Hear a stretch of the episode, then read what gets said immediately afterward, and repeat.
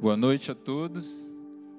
Se você não está acostumado a vir no culto de sábado, talvez você esteja estranhando um pouco algumas carinhas novas aqui no altar, a estética da iluminação um pouco diferente, mas fique tranquilo que é porque hoje o culto está sendo direcionado pela juventude. Foi algo que Deus colocou no, no coração do pastor Sebastião alguns meses atrás. Por isso você está vendo aí a juventude em peso, a juventude aqui na frente ministrando. Você viu ali também nas áreas de serviço alguns jovens. Então nós temos vivido algo muito especial no sábado e hoje esse culto é um culto de unidade também geracional e a igreja está linda assim dessa forma. Que tempo especial, que gostoso o culto que nós estamos experimentando aqui. Eu queria te convidar você a ficar de pé, a você colocar a mão aí no seu coração. Eu quero orar nesse tempo para que essa atmosfera espiritual, essa atmosfera é, de um mover do Senhor. Palavras já foram declaradas aqui desde o momento do louvor, na verdade, desde o começo do culto, na introdução, sobre algo que Deus quer fazer aqui. E o motivo dessa oração é que Deus ele continue, que esse ambiente de liberdade, que essa conexão dos nossos corações continue até o final, porque ainda há algo a mais que Deus quer fazer e toda semente que Ele quer lançar aqui nessa noite, é importante que o nosso coração esteja aberto e atento para aquilo que Ele tem, para que essa semente não se perca. Então, feche os seus olhos, coloque a sua mão no seu coração.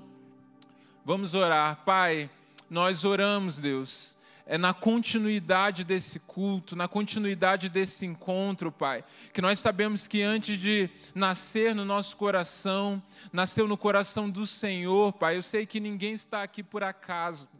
Talvez hajam pessoas aqui nesse lugar que, que não sabiam, Pai, o que esperar desse culto, que vieram talvez sem expectativa, que talvez aconteceu coisas para que essas pessoas não viessem, mas elas estão aqui, ó Pai. E o Senhor marcou um encontro conosco, que nós cremos que o Senhor tem algo especial para ministrar ao nosso coração, Pai. Eu creio, ó Pai, que o Senhor quer nos trazer e nos revelar algo que vai muito além, ó Pai, daquilo que eu posso ministrar aqui nesse tempo. Por isso, Pai, nós declaramos e concordamos, ó Pai. O nosso coração está aberto, Pai. A nossa mente está em Cristo, o Senhor, ó Pai. Nos dá sabedoria e entendimento, ó Pai, para recebermos do Senhor, para acessar a tua revelação, ó Pai. Porque nós cremos, ó Pai, que o Senhor está recalculando rotas aqui nessa noite, Pai. Por isso, Pai, nós abrimos o nosso coração e nos colocamos como um solo fértil para aquilo que o Senhor deseja ministrar ao nosso coração nesse tempo, ó Pai. Que o nosso coração continue a arder, ó Pai, enquanto o Senhor ministra ao nosso coração, apesar de nós, ó Pai. Porque é a tua graça, é a tua presença aqui neste lugar, ó Pai, que nos move. É isso que nós oramos e dessa forma nós nos posicionamos na tua presença, em nome de Jesus. Amém. Abra sua Bíblia. No segundo livro de Reis, isso aí pode se assentar, capítulo 6 do segundo livro de Reis.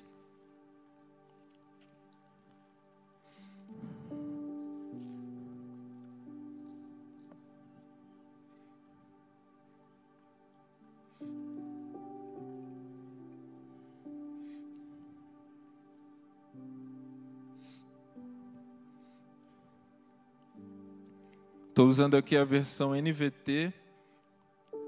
Então, segundo o livro de Reis, nós vamos, no capítulo 6, ler a partir do versículo 24.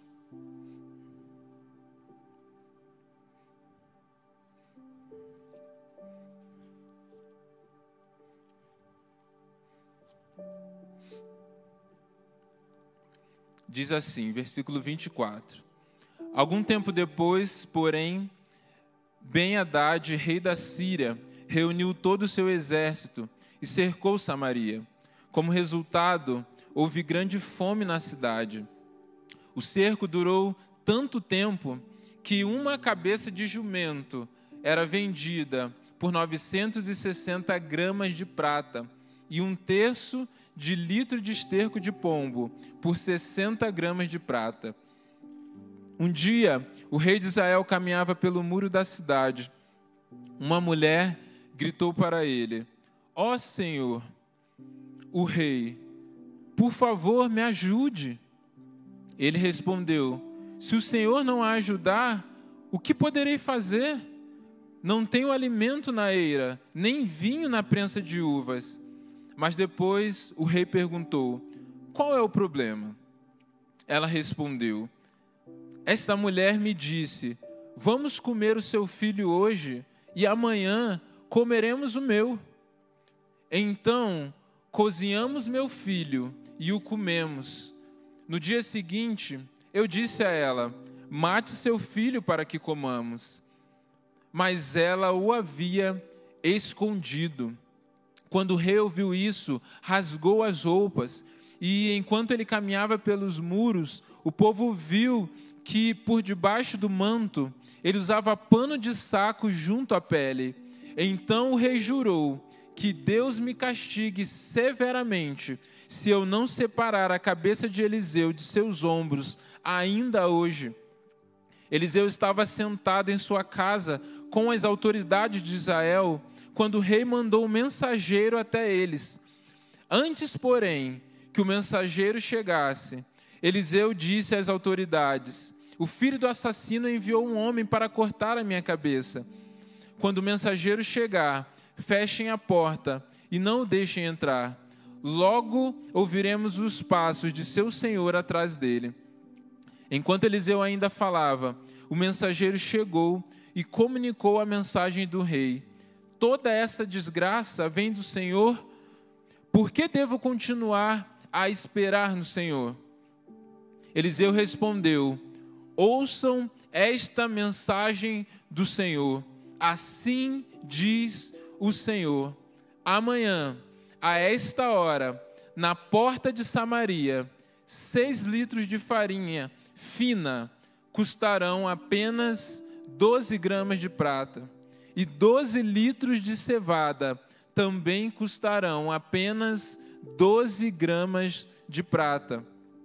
O oficial que auxiliava o rei disse ao homem de Deus: Ainda que o Senhor abrisse as janelas do céu, isso não poderia acontecer.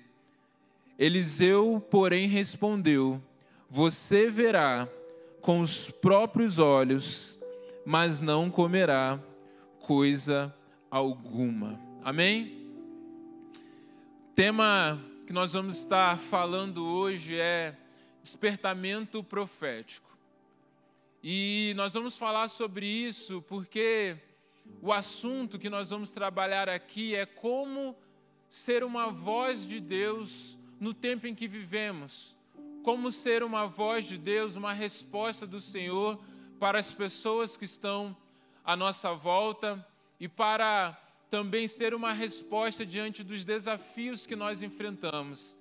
E nós vemos aqui nesse texto que Eliseu, o profeta do Senhor levantado naquele tempo, representa muito daquilo que nós também representamos para a cidade, para a nação, diante de desafios, diante de circunstâncias desafiadoras que acontecem no nosso dia a dia, que acontecem na nossa vida. E a situação que o povo estava enfrentando era de fato uma situação de um completo caos. O povo estava vivendo um período de cerco, e o cerco era uma estratégia muito usada era uma estratégia onde o exército ele cercava uma cidade e dessa forma as pessoas que estavam lá dentro, elas não poderiam sair, aqueles que estavam do lado de fora não conseguiam entrar. Obviamente, o comércio da cidade não funcionava. E o que, que acontece? Vai passando os dias, a comida vai acabando, o alimento vai acabando, o povo não tem como cultivar nada. E uma hora as coisas vão ficando cada vez mais caras dentro da cidade até que a comida acaba, o povo fica com fome, os soldados, os homens, os guerreiros, eles ficam enfraquecidos, e aí esse exército que está do lado de fora, ele consegue então conquistar a cidade, ele consegue entrar sem correr nenhum risco e sem também é, perder algum tipo de soldado. Então, por isso que eles usavam essa estratégia e o povo estava então enfrentando essa situação desafiadora.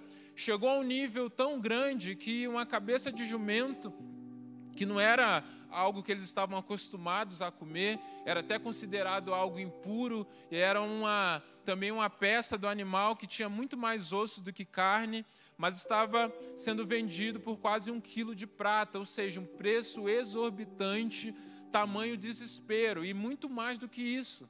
Nós lemos aqui que a situação estava tão desesperadora que pessoas já estavam praticando canibalismo.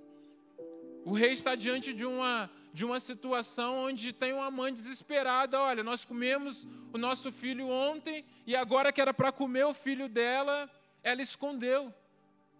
Então havia um desespero, não tinha esperança, não tinha uma saída. O que fazer quando, humanamente falando, não tem mais saída? Aí é que entra quem? Entra o profeta. E muitas vezes no nosso, nosso contexto de vida também é assim.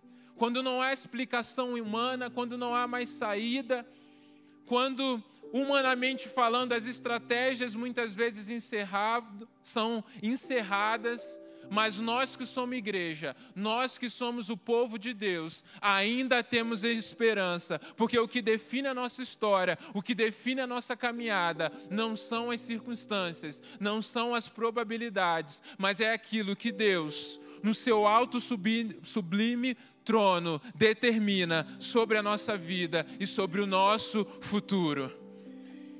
E quando o rei ele vai então, ele manda que vá até Eliseu, e ele fica irado também com Eliseu, porque Eliseu era o representante do Senhor.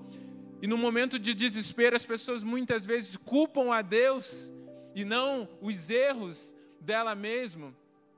Eliseu ele já tem uma resposta.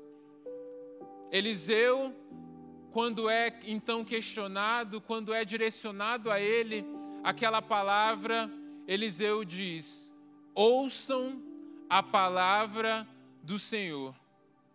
Assim diz o Senhor. E aqui a gente já aprende algo muito especial. A primeira coisa que determina que uma palavra é profética é a origem dessa palavra.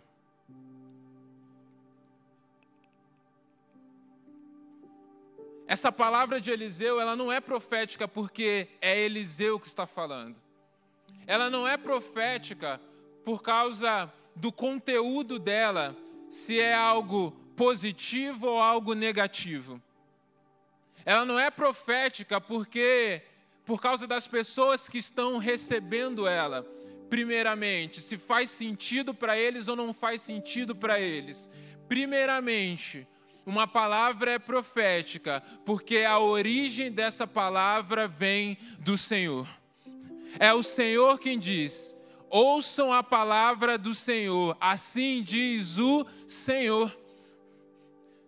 Então, o conteúdo da mensagem, o meio da mensagem, o destino dessa mensagem, sim, tem um grau de importância no propósito dessa palavra, mas o que determina, em primeiro lugar, se uma palavra é uma profecia, é algo profético, é que essa palavra ela tem origem, primeiramente, no Senhor. Não é algo que começa na terra, mas é algo que nasce no céu, no coração de Deus, e é ministrado, é comunicado a nós que estamos aqui na terra. E parece algo muito simples, mas essa verdade já nos traz algumas implicações. E aqui a gente já pode então separar ou discernir duas coisas que são diferentes. Duas coisas que caminham juntas muitas das vezes estão ali é, numa mesma ação, numa mesmo, no mesmo mover profético, mas que é bom que nós não as confundamos. Então, uma coisa é uma profecia, uma palavra profética de Deus. E uma outra coisa é uma declaração de fé de algo que nasceu no meu coração. Então vamos uma coisa de cada vez. O que é uma profecia? A profecia é uma palavra inspirada por Deus. É uma palavra que Deus ele quer ministrar ao povo e por isso ele usa homens para declarar essa palavra. Só que nós muitas vezes achamos que profecia é só quando nós temos aquela palavra de predição do futuro. Só que muitas vezes não, a gente vai ver que mesmo no Antigo Testamento, alguns profetas declaravam palavras que era um arrependimento, que era trazendo uma verdade sobre a realidade que o povo estava vivendo para que o povo pudesse se converter. Nem sempre a profecia, desde o Antigo Testamento, era algo que iria acontecer no futuro. No Novo Testamento, nós vemos a palavra profética é, também agindo como é, algo que não tinha a ver com algo que vai acontecer no futuro. Um grande exemplo que a gente pode usar é quando Jesus ele tem aquele encontro com a mulher samaritana lá no tanque, aliás, no poço. Jesus diz para a mulher assim: Olha, cinco maridos tivestes, e o que tem agora não é o seu marido. O que, que a mulher vira para Jesus e fala? Vejo que és profeta. Jesus falou algo sobre o futuro da mulher? Não falou. Jesus falou algo sobre o passado dela que ela tinha tido cinco maridos e disse sobre o presente daquela mulher. Mas ela reconheceu Jesus como um profeta na vida dela, porque aquilo que Jesus revelou era uma verdade. Então, toda vez que a verdade, toda vez que aquilo que Deus já disse antes é proclamado, declarado, isso é uma profecia. E a principal maneira de termos acesso a revelação, a palavra de Deus, é através da Bíblia, através das Escrituras. Então a Bíblia é a principal fonte de revelação de Deus e de profecia. Toda vez que eu declaro a palavra de Deus, que eu proclamo aquilo que Deus já me revelou na Escritura, na palavra, eu estou de alguma maneira profetizando, isso também é um tipo de profecia.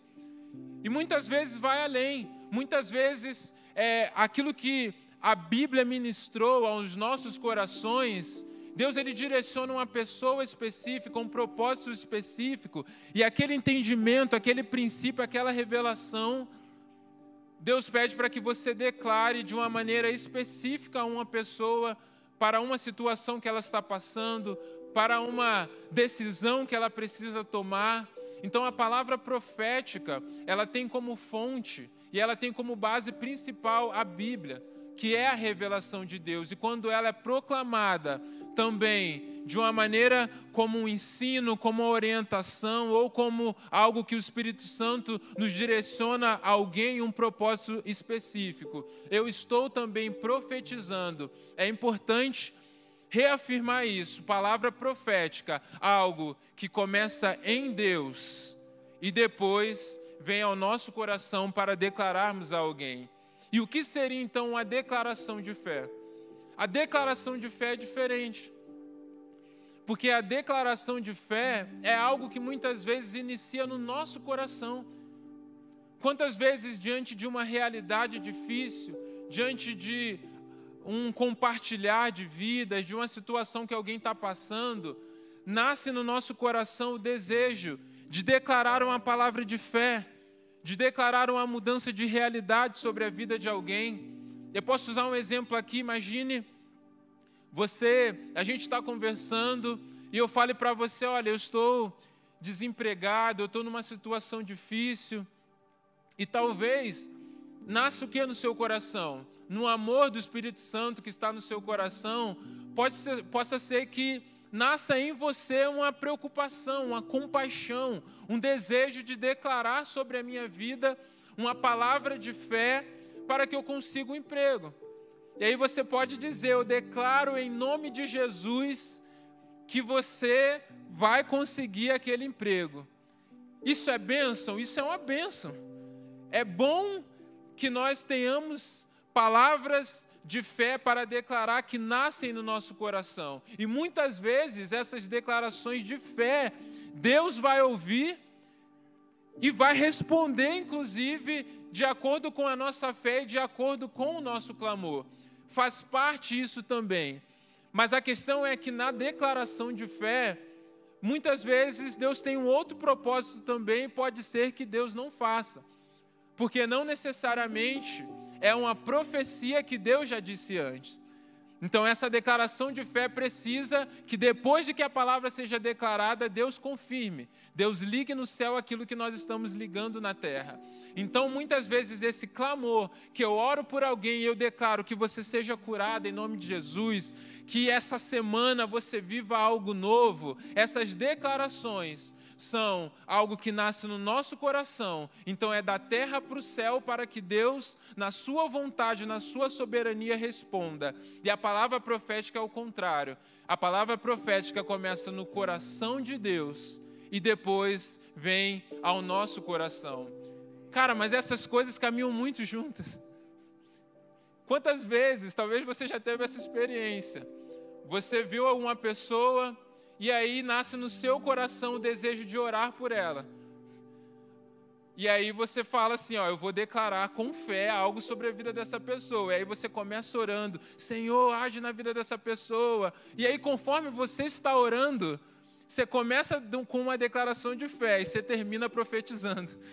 Aí depois que você terminou a oração, você fala assim, enquanto eu orava, Deus falou isso isso comigo, Deus falou que está fazendo isso na sua vida. Quantos já viveram isso aqui? Ó, algumas pessoas.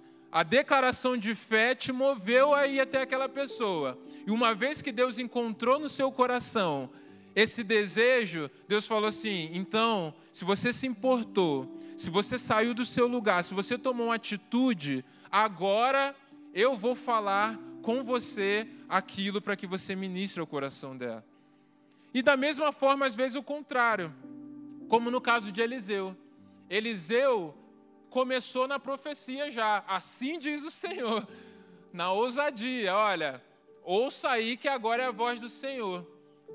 Mas mesmo sendo o Senhor falando, ainda assim era um desafio. Mas ele diz: olha, amanhã, e ele diz com fé: amanhã essa situação será diferente amanhã, nesse horário, essa realidade vai mudar. Amanhã, vocês verão aquilo que Deus vai fazer. Então, ao mesmo tempo que Eliseu ele dá uma palavra profética, ele também usa uma declaração de fé para que seja gerado fé também no coração das pessoas. E nós temos que buscar em Deus essa declaração de fé. Em 1 Coríntios, e aliás, essa palavra profética, 1 Coríntios 14,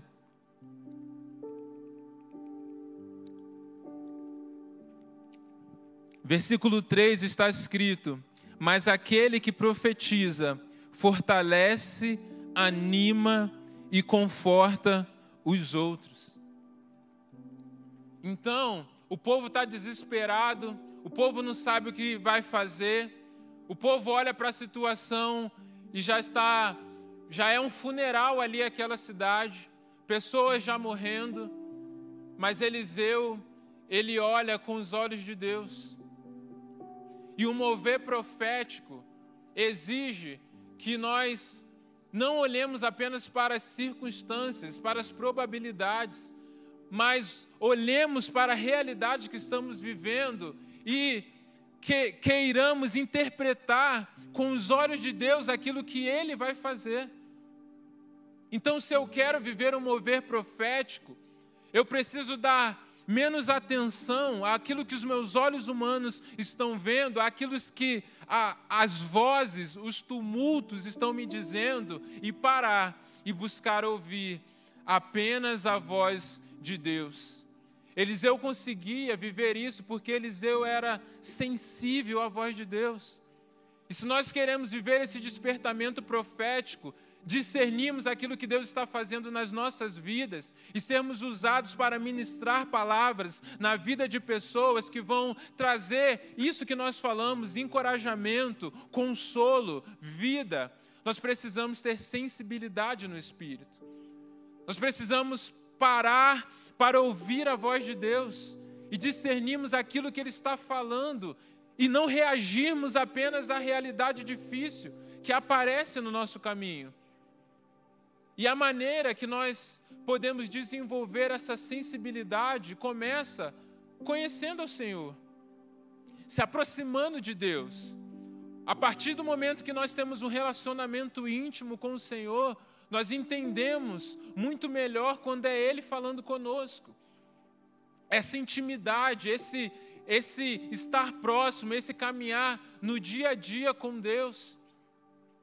Eu me lembro que assim que eu casei, é, nós morávamos num apartamento que não tinha elevador, eram uns três lances de escada. E então, da janela, às vezes ali da cozinha do apartamento, dava para ouvir os passos ali na, na escada quando alguém estava, estava chegando.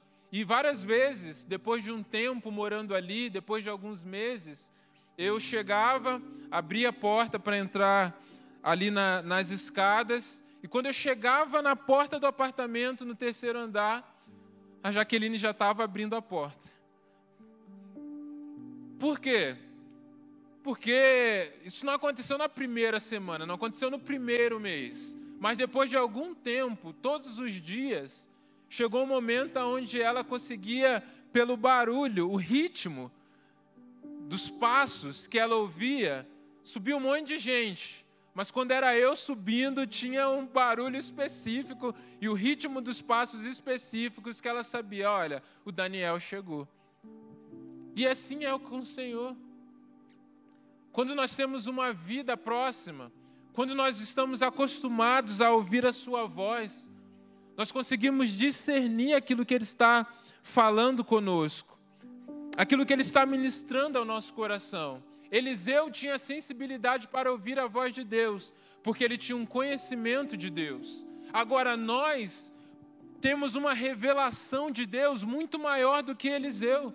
Nós podemos conhecer ao Senhor de uma maneira muito mais profunda do que Eliseu. Nós temos o Espírito Santo em nós. Nós temos uma revelação de quem Deus é muito mais completa do que qualquer profeta do Antigo Testamento. Ou seja, Deus pode nos usar de uma maneira profética hoje, muito mais, com muito mais intensidade, muito mais clareza do que ele usou Isaías, do que ele usou é, Jeremias, do que ele usou Daniel. Isso não é, sou eu que estou dizendo, isso é a própria palavra. Veja só o que está escrito em Mateus Evangelho de Mateus, capítulo 13, versículo 16 e 17. Felizes, porém, são seus olhos, pois eles veem, e seus ouvidos, pois eles ouvem. E eu lhes digo a verdade: muitos profetas e justos desejaram ver o que vocês têm visto e ouvir o que vocês têm ouvido, mas não puderam. Muito daquilo que Deus revelou depois dos profetas nos traz uma clareza, uma sensibilidade, um discernimento muito maior do que aquilo que eles tinham naquela época.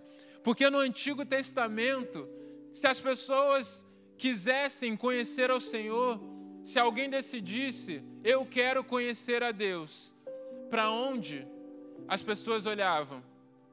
Para a lei e para os profetas. Quero conhecer ao Senhor, vou ler a lei e vou ler os profetas.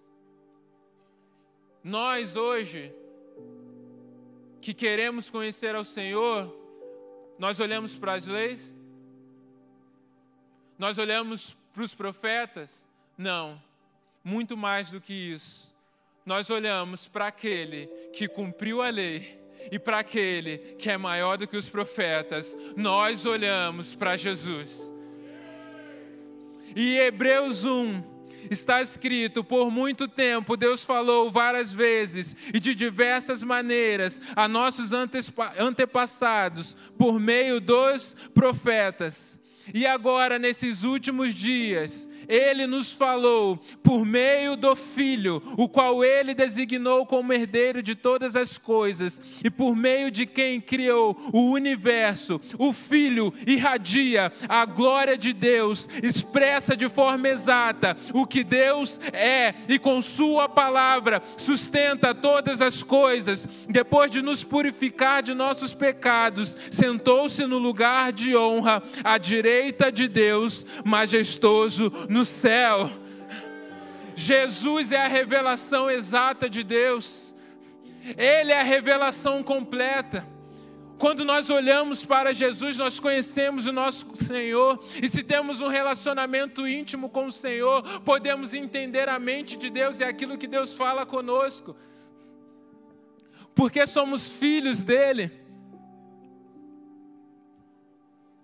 E na autoridade do nome de Jesus, nós podemos declarar e entrarmos na Sua presença com ousadia e crer que Ele vai falar conosco.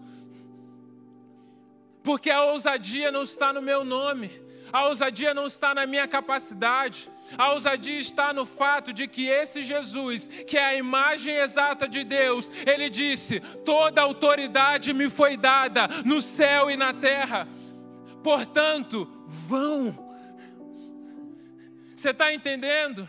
A autoridade que está no nome de Jesus, a autoridade que Deus deu a Jesus, Ele nos enviou a uma missão aqui na terra sobre essa autoridade.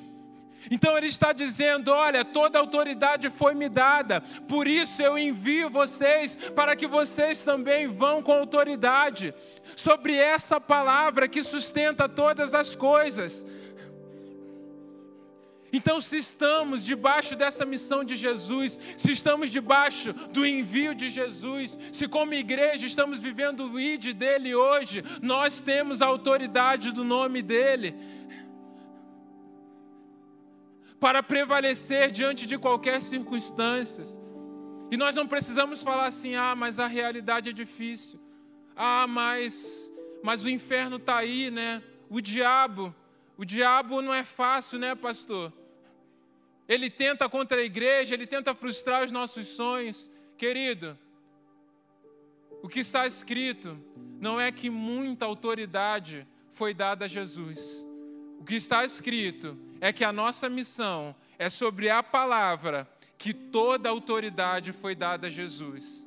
Se toda autoridade foi dada a Jesus, não sobrou nenhuma autoridade para o inferno. Você é vencedor. Na palavra do Senhor, você vai prevalecer.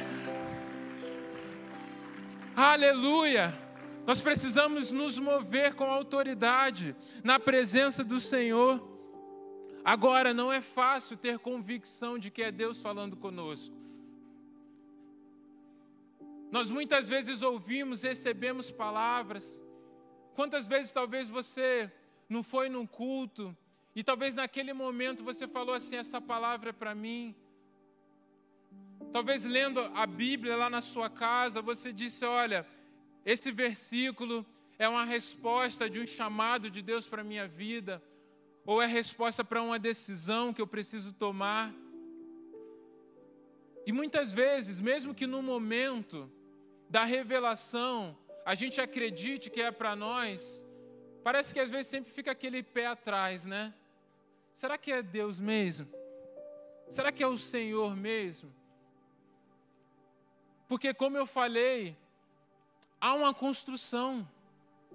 E viver um mover profético, seja para as nossas vidas, ou seja para declarar sobre a vida das pessoas, sobre as realidades, sobre os ambientes que nós frequentamos, exige um aprendizado. Eliseu, você acha que Eliseu nasceu profeta? Nasceu já profetizando? Não foi assim com Eliseu. Eliseu teve uma caminhada. Eliseu caminhou com Elias um tempo de discipulado. Até que um dia Elias subiu e então a unção dobrada de Elias ficou sobre Eliseu e ele começou também o seu ministério debaixo dessa unção. Então há, sim, a importância de vivermos um processo, de entender que nem sempre no início da nossa caminhada, é, no início é, de Deus falando conosco, nós vamos ter convicção de todas as coisas. Mas nós precisamos começar a crer nisso. O que nós não podemos é viver uma vida acomodados, viver uma vida sem expectativa de ouvir a voz de Deus. A gente precisa pelo menos acordar e falar: Senhor, fala comigo abrir a Bíblia e falar: Senhor, me dá uma palavra específica. Para que Deus veja em nós essa fome, esse desejo. E aí é importante, se nós queremos viver um profético, temos duas palavras bem, bem alicerçadas em nosso coração. A primeira é o temor. Porque o temor é aquilo que mantém o nosso coração guardado em Deus, é aquilo que nos dá zelo. O temor é aquilo que é o princípio da sabedoria, porque viver um mover profético, querer ser voz de Deus, exige maturidade, exige entender que toda a glória é de Deus. Então, no lugar de imaturidade, no lugar de infantilidade, no lugar aonde a busca não é para glorificar a Deus, mas é para glorificar o homem, Deus não pode agir com mover profético, porque Deus ele não compartilha a sua glória com ninguém. Então, temor é o principal. Se nós queremos ser profetas de Deus nesse tempo, ter um temor, ter um coração humilde, guardado em Deus, entendendo que nós somos apenas o meio mas que a autoridade está no nome do Senhor e naquilo que Ele diz e não naquilo que nós desejamos. Agora, uma vez que temos essa maturidade e esse temor do Senhor, aí nós precisamos ter ousadia. Aí nós precisamos dar passos. Aí nós precisamos acreditar que ser um profeta de Deus envolve correr riscos envolve muitas vezes passar até constrangimento. Talvez se você, se Deus começar a falar com você e você começar a orar por pessoas, declarar palavras, mandar versículo, alguém vai falar assim, cara, essa pessoa tá tá meio fanático. Esse cara tá meio maluco. Ah, esse aí é o espiritualzão agora. Talvez você ouça essas palavras. Mas uma coisa é toda palavra que você declarar, se é de Deus, você tem a certeza que ela vai se cumprir. E o tempo é amigo do profeta. Como falamos aqui na juventude, numa série que nós tivemos profetas. Porque o tempo de Deus é garantia de que aquela palavra vai se cumprir e aqueles que confiam na palavra do Senhor nunca serão envergonhados. Mas nós precisamos ser humildes também para começar. Eu me lembro que uma vez eu estava no. Entrei, tem um tempinho. Eu entrei no Facebook. E aí aparece ali, né, na parte do chat. Os adolescentes sabem o que é Facebook? Sabe, né? Já tem alguns aqui que já, já não pegaram, né? Mas aparece a foto da pessoa e aparece o nome. E aí eu entrei, tinha uma pessoa conhecida e no nome estava escrito perdão. E eu olhei, falei assim, ué, estranho, nome da pessoa e ao lado perdão. Estranhei aquilo, mas falei, ué, será que, será que aconteceu alguma coisa? E aí eu decidi, eu tinha uma certa proximidade com essa pessoa, mandei lá, e aí, tudo bem? Como é que tá? Aconteceu alguma coisa? A pessoa falou, tá tudo bem. E eu então falei para ela, olha, seu sobrenome, é, você tem perdão no sobrenome? Aí a pessoa falou assim, não, não tenho. Aí eu falei assim, por que que você colocou perdão depois do seu nome no Facebook, aqui no, no seu no seu perfil. Ela falou: Não, eu não coloquei perdão, não está escrito perdão no meu perfil. ali eu já entendi alguma coisa. E eu falei para essa pessoa: olha só, você tem alguma coisa na sua vida, alguma área que você precisa liberar perdão? Essa pessoa me mandou, a próxima mensagem dessa pessoa foi assim: me manda o seu contato. E essa pessoa pegou meu contato, essa pessoa me ligou na hora, e naquele dia, essa pessoa me contou algo que ela tinha passado na infância, que ela nunca tinha falado para ninguém, nem para os pais. A primeira pessoa que ela falou foi comigo, naquele momento. E a partir dali, naquela conversa, Deus ministrou algumas coisas e ali iniciou um processo de cura e de perdão e de libertação na vida daquela pessoa. Na hora eu fiquei inseguro, porque eu nunca tinha vivido uma experiência assim. Mas depois eu entendi no processo que Deus ele queria me usar e tinha que ser uma coisa específica para que aquela pessoa se sentisse segura de abrir entendendo que Deus estava naquele negócio. Mas nem sempre as experiências são dessa forma.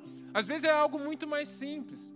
Uma vez eu, logo, logo após Deus ele, ele confirmar no meu coração o chamado pastoral, aonde eu iniciei o seminário e eu fiz algumas orações com Deus nesse dia. Eu estava na Chácara Batista, é, da Convenção Batista Mineira, em Ravena, uma cidade ali perto de Belo Horizonte. E eu acordei no outro dia pela manhã e eu estava lendo ali o Evangelho de Mateus e Deus falou comigo sobre bem-aventurados são os mansos e os humildes, porque eles herdarão a terra. E, e eu fiquei pensando, olha só que legal. Deus fez aos mansos e os humildes a mesma promessa ou parecida com Abraão, porque foi para Abraão que Deus prometeu primeiramente uma terra. E Deus falou isso comigo no meu devocional. Eu saí, encontrei uma amiga e falei com ela: Olha só que legal, Deus falou comigo. Os mansos e humildes herdarão uma terra assim como Deus prometeu uma terra a Abraão. Foi isso. Aquela pessoa começou a chorar começou a chorar desesperada. Eu falei: O que, que aconteceu? E ela me disse: Eu estava aqui triste, muito triste, porque eu sou uma pessoa mansa. Eu sou uma pessoa que não sou agressiva com as pessoas, eu tenho facilidade para perdoar, para compreender. Muitas vezes eu fico me sentindo como se eu fosse boba, como se as pessoas não me respeitassem. E eu estava muito frustrada por causa disso, como se eu tivesse que mudar o meu jeito por causa da reação das pessoas, a forma como eu trato ela. Mas quando você falou isso comigo, Deus renovou no meu coração que embora as pessoas podem olhar para minha mansidão e para minha humildade e achar que eu sou uma pessoa bobinha, eu sei que em Deus eu tenho garantias de todas as promessas que ele declarou sobre a minha vida. Então essa essa experiência eu tive não foi algo miraculoso que aconteceu, foi um, algo que Deus falou comigo na Bíblia e naquele dia Ele queria ministrar àquela pessoa. Então, às vezes, Deus vai mudando a forma de fazer. Uma outra vez eu lembro que eu cheguei numa célula e eu fui só visitar aquela célula e tinha algumas pessoas, alguns visitantes que eram a primeira vez. E eu falei assim: eu não vou falar nada. Mas durante aquele encontro, eu começou a gerar no meu coração, na vida de uma pessoa, que ela tinha medo de ter câncer. E eu falei, Senhor, se alguém passar a palavra para mim, aquela tradicional, né? Eu estou quieto na minha. Mas se alguém me passar a palavra, eu vou orar por essa pessoa. Não deu outra. O líder chegou, Daniel, ora aqui para a gente encerrar. Senhor, obrigado por esse encontro. Coloquei a mão na cabeça da pessoa. tira todo o medo do câncer, a pessoa desabou. Porque de fato, aquela pessoa testemunhou depois que ela de fato tinha medo de ela ter câncer ou alguém da família dela. E ali aquela pessoa foi encorajada, foi consolada, se tornou até líder de célula depois. Ela era visitante a primeira vez naquela célula.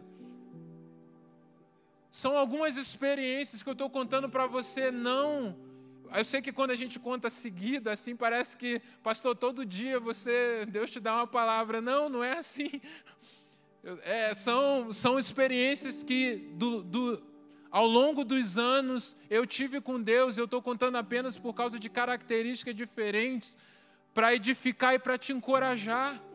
De que às vezes a gente acha que vai ser algo muito grande, algo muito especial, que vai vir um anjo aparecer na nossa frente entregar um pergaminho, alguma coisa assim, mas não, talvez aquilo que Deus está te falando, talvez aquilo que esteja queimando no seu coração, seja algo que Deus pode levar além, seja algo que Deus pode abençoar pessoas.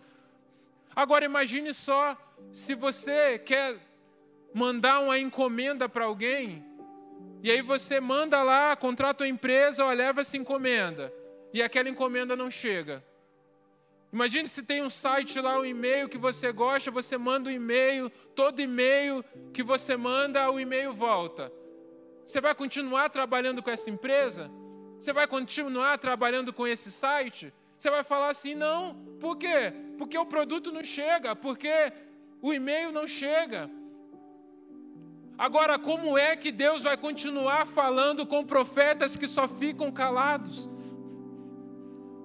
Como é que Deus ele vai entregar a sua revelação para homens e mulheres que estão mais preocupados com a sua reputação do que entregar uma mensagem de Deus que pode mudar uma realidade, que pode mudar a história, que pode levantar alguém que está caído?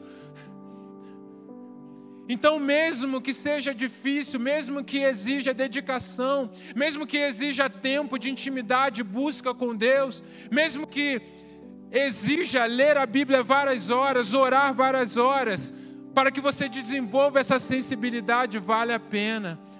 Porque Deus nos chamou não apenas para sermos mensageiros, mas para sermos a própria carta dele.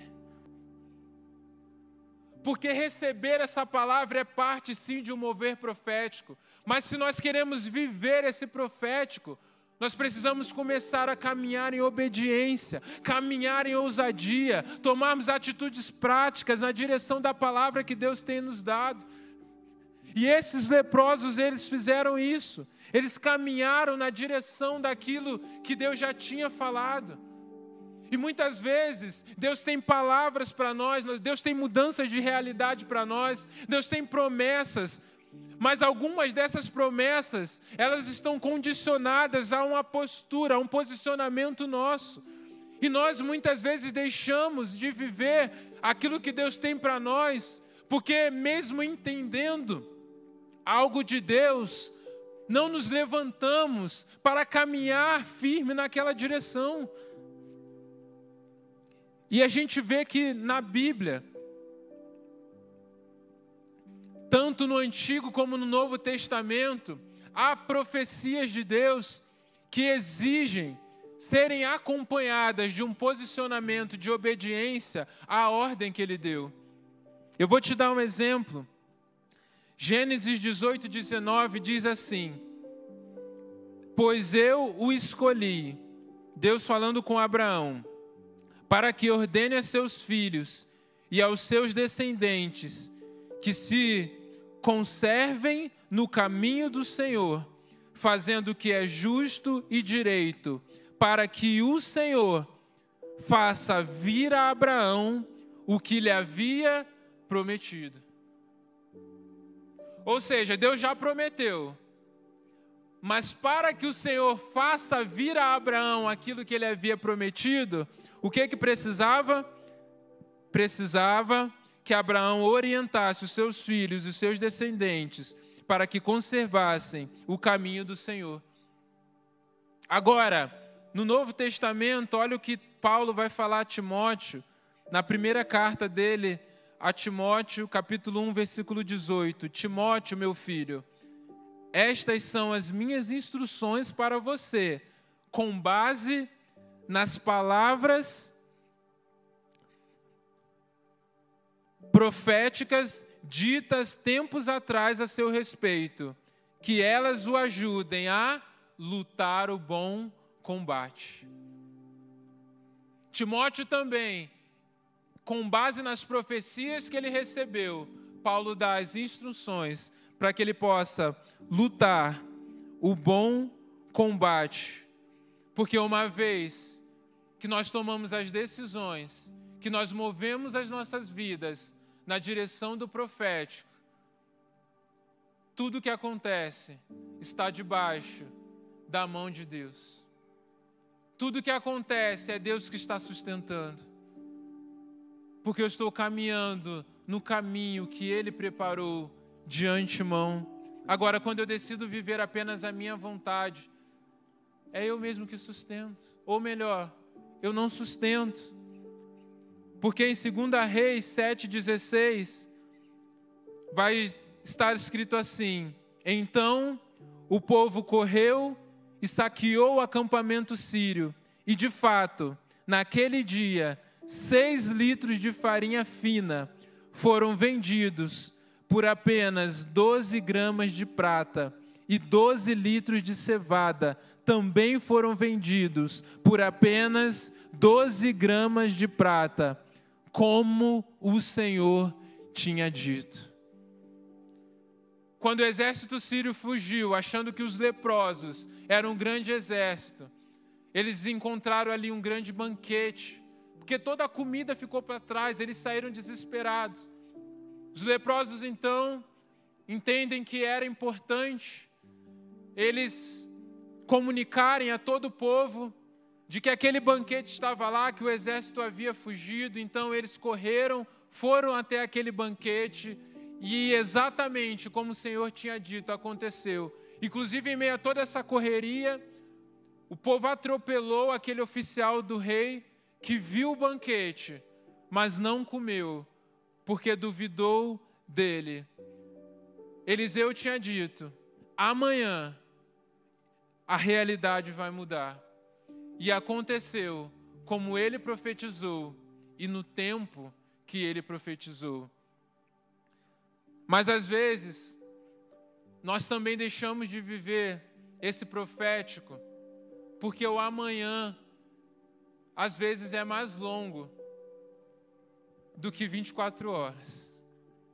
O tempo de Deus, às vezes, para aquilo que ele quer fazer nas nossas vidas, para aquilo que Ele direcionou a nós, nem sempre é um amanhã. Às vezes é na semana que vem, às vezes é mês que vem, às vezes é daqui um ano a palavra que Deus deu, mas às vezes são anos. Davi, mais de 10 anos. José, mais de 10 anos da promessa, da palavra profética até o cumprimento dessa palavra. É por isso que, quando Deus nos dá uma palavra profética, nós precisamos entender que não significa que aquela palavra, que aquilo que Deus nos revelou, que aquilo que Deus prometeu, vai acontecer instantaneamente. Porque em Hebreus 11 está escrito que a fé é a certeza das coisas que se esperam. Se a fé fosse garantia de um resultado, de uma mudança de realidade instantânea, a definição de Hebreus estaria errada. Porque como eu posso, pela fé, esperar algo que vai acontecer instantaneamente? Então a definição bíblica de fé já nos garante que não há um acontecimento instantâneo, mas que envolve um posicionamento de convicção no tempo que eu espero. Ou seja, a maneira como eu espero as promessas e as palavras de Deus se cumprirem na minha vida, é isso que determina se de fato eu tenho fé.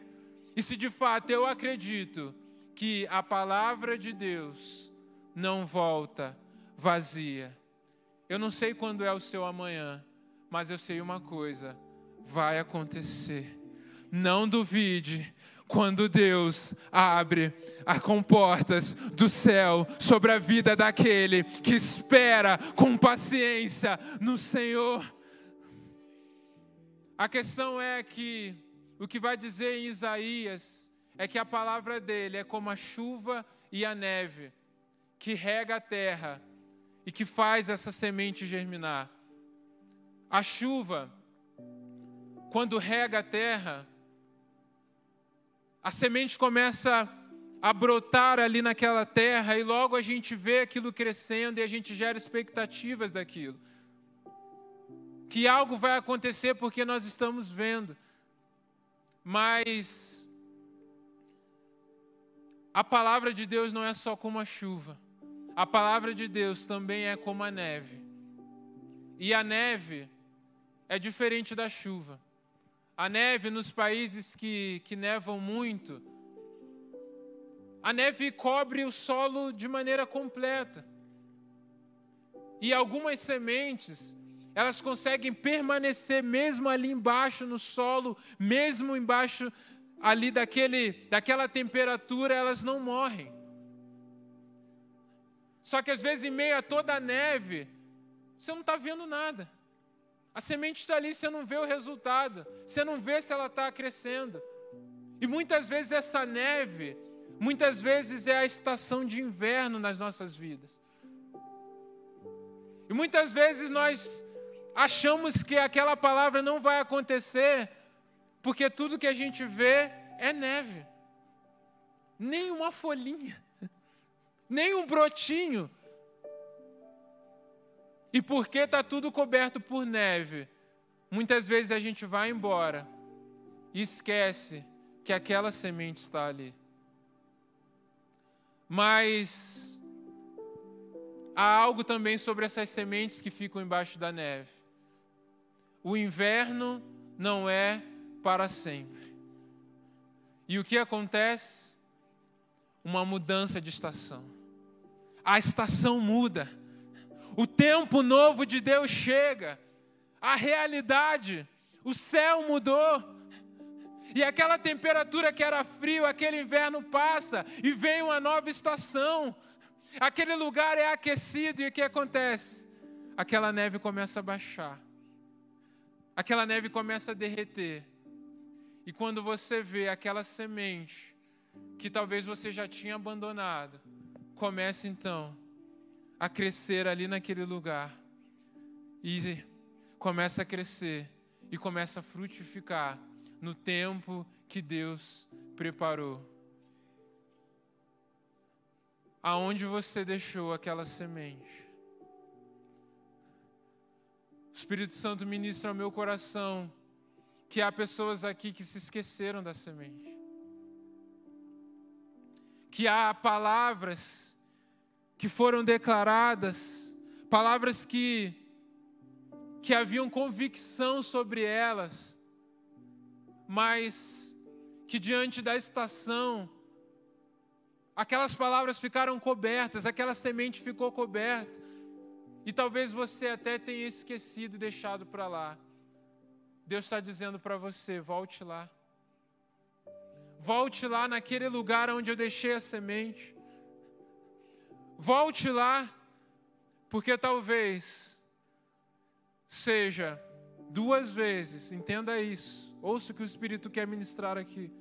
Duas vezes o mesmo lugar, duas vezes o mesmo lugar, mas a glória da segunda casa será muito maior que a glória da primeira casa. Quantos aqui estão recebendo essa palavra? Aleluia. Querido, eu, eu quero orar por você aqui nessa noite. Eu creio que há sim um mover profético e eu creio que, como eu falei, apesar de nós, há corações aqui ardendo por algo a mais. Pode ficar de pé no seu lugar. O Ministério de Louvor pode vir aqui à frente. Mas eu queria que você estivesse totalmente conectado com o Senhor. E o Espírito Santo ministra meu coração e eu queria te convidar a vir aqui à frente, a se colocar no altar do Senhor, a tomar um posicionamento, porque Deus está falando comigo assim: alguns banquetes se estragaram, porque não teve quem se levantou para ir lá e receber daquele alimento que eu preparei. Aleluia. Já tem algumas pessoas que estão vindo aqui à frente, se colocando no altar do Senhor. Esse é um posicionamento profético aonde você faz o seu apelo. Aonde antes de você ser convidado, o Espírito Santo já ministrou o seu coração, talvez algo que eu nem sei. Mas num ambiente profético, o Espírito Santo mesmo coloca no seu coração a sua decisão. E você faz o apelo para você mesmo, e há pessoas aqui que estão fazendo isso. Que mesmo antes de um convite, de um direcionamento, já entenderam de Deus um mover profético, uma palavra sobre a vida delas. E eu queria que você fizesse isso, se há no seu coração. Eu vou sim continuar e vou direcionar algo específico aqui. Mas se você quer declarar algo, se você quer tomar uma atitude, se você quer ter um ato profético diante do Senhor, faça isso. A liberdade na presença de Deus. E você tem total liberdade porque aqui é a casa dele. E na casa dele, na mesa dele, há um banquete. E sabe qual é a honra que Deus espera? Não é o banquete que você vai trazer, mas a fome que você vai se colocar na presença dele. Então, se há um arder no seu coração, há uma fome no seu coração, você tem liberdade para sair do seu lugar, vir até a frente e começar a declarar profeticamente aquilo que Deus está ministrando ao seu coração. Amém? Eu quero continuar aquilo que Deus ministrou ao meu coração. O Senhor vem, o Senhor quer resgatar algumas sementes aqui. O Senhor está resgatando talvez você você tenha uma percepção de, de um cheiro de coisas velhas. Talvez de palavras que se repetem na sua boca, de experiências de 20, 10 anos atrás que você conta. E o Espírito Santo está falando com você assim: olha, eu tenho algo novo para derramar sobre a sua vida aonde você esqueceu as sementes do chamado, da vocação, das áreas que eu queria te usar, da intensidade da minha presença. Chega de contar a história daquilo que eu fiz anos e anos atrás eu estou recalculando a sua rota para que hoje você volte a viver no lugar da minha profecia, daquilo que eu declarei sobre a sua vida. Se posicione, se apresente, se coloque de novo no meu altar, se quebrante novamente. Ei, você precisa se posicionar, desperta porque eu quero voltar a fazer na sua vida, eu quero voltar a falar através de você, eu quero voltar a ministrar através da sua vida, eu quero voltar a usar os seus dons. Então se coloque. Se você está aqui hoje, o Espírito Santo falou isso com você. Saia do seu lugar, se coloque aqui no altar do Senhor. Você pode se ajoelhar. Se coloque no altar dele. Aleluia. E o Espírito Santo também ministra ao meu coração que há pessoas aqui que talvez esteja faltando expectativa. Talvez há pessoas aqui que que há muito tempo não criam mais expectativa de que Deus vai usar. Que talvez você ache que que isso é algo para quem é pastor, para quem é líder, para quem recebeu um dia uma oração especial. Querido, ninguém orou pelos leprosos, ninguém ungiu. Os leprosos, eram os mais improváveis ali. E às vezes, nós desprezamos as palavras proféticas, porque nós estamos olhando para o nosso coração, porque nós estamos olhando para as nossas vidas. Mas está escrito na carta de Paulo aos Tessalonicenses como nós temos que lidar com a palavra profética. E diz assim: Não tratem com desprezo as profecias, mas coloquem à prova todas as coisas e fiquem com o que é bom. Nós precisamos receber com o coração as profecias. Como eu coloco à prova? Palavra. Concorda com aquilo que Deus diz na Sua palavra? Concorda com aquilo que Deus tem ministrado ao meu coração? Uma vez que se confirmou, eu retenho aquilo. Mas muitas vezes nós desprezamos, não é porque nós achamos que a, a palavra de Deus não é confiável, é porque nós olhamos para nós e achamos que nós não estamos na condição de vivermos aquela profecia. Isso também é desprezar a palavra, quando ao invés de eu olhar para a palavra de Deus como meio para a prova, eu olho para a minha limitação como prova para a profecia.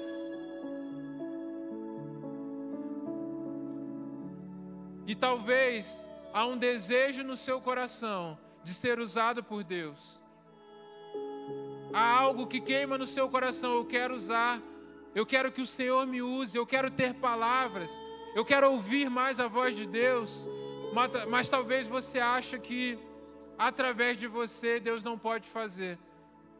Se talvez você se sinta pequeno diante do desafio de ser um profeta de Deus nesse tempo, mas você deseja isso, seu coração está ardendo por isso. Eu gostaria que você também saísse do seu lugar, viesse aqui à frente.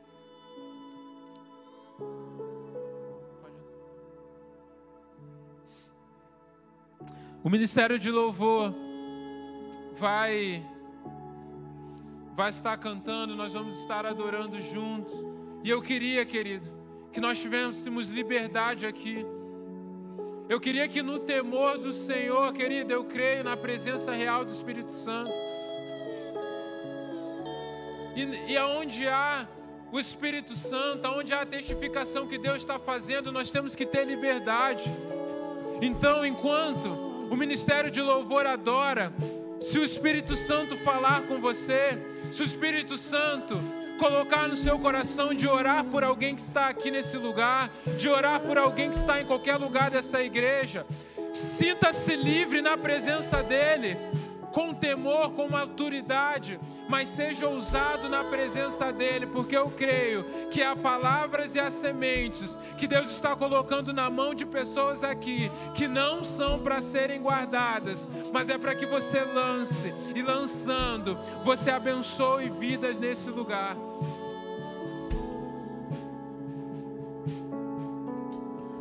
Eu vou com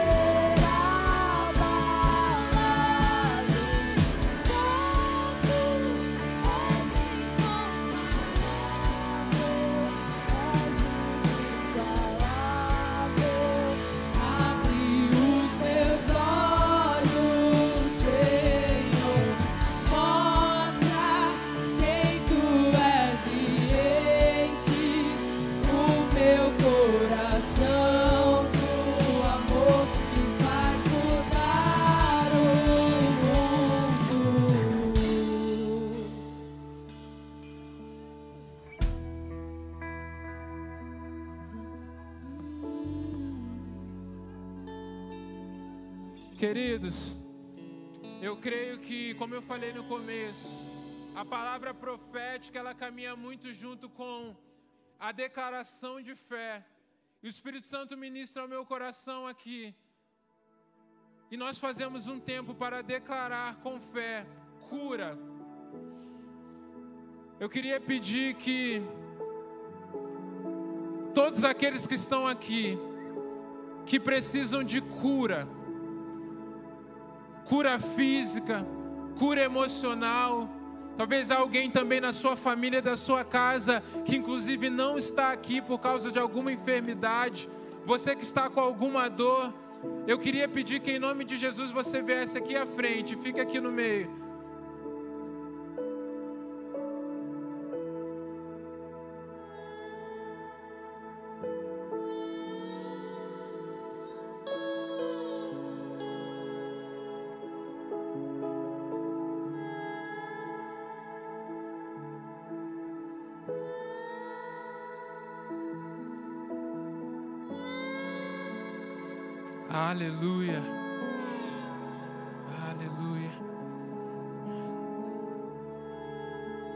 Pode vir, tem bastante espaço aqui. Pode chegar. Eu queria pedir só para a gente identificar, faça assim com a sua mão. Você que, você que, que de, precisa de oração por cura. Isso. E eu queria pedir que aqueles mesmos que estão aqui na frente, que vieram no primeiro momento e receberam oração, se posicionando para serem usados por Deus, eu queria pedir que viessem aqui na frente e orassem aqui por essas pessoas. Pode vir. Você que que o Espírito Santo está testificando ao seu coração para declarar cura pode vir aqui na frente e começar a declarar com fé sobre a vida dessas pessoas. Você pode chegar, você pode perguntar qual é a enfermidade. Talvez se, se o Espírito Santo ministrar algo específico, você nem precisa perguntar, declare aquilo que está no seu coração, porque eu creio que milagres vão acontecer nesse lugar. Eu creio sim nos céus abertos sobre a igreja do Senhor. Aleluia. Glórias ao Senhor e só a Deus. Aleluia. Eu quero orar.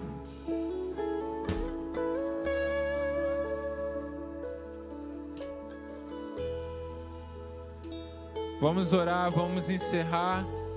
Se o Espírito Santo continuar fazendo aqui, é com Ele. Eu vou orar para te liberar, mas eu creio que Ele pode ainda ter mais.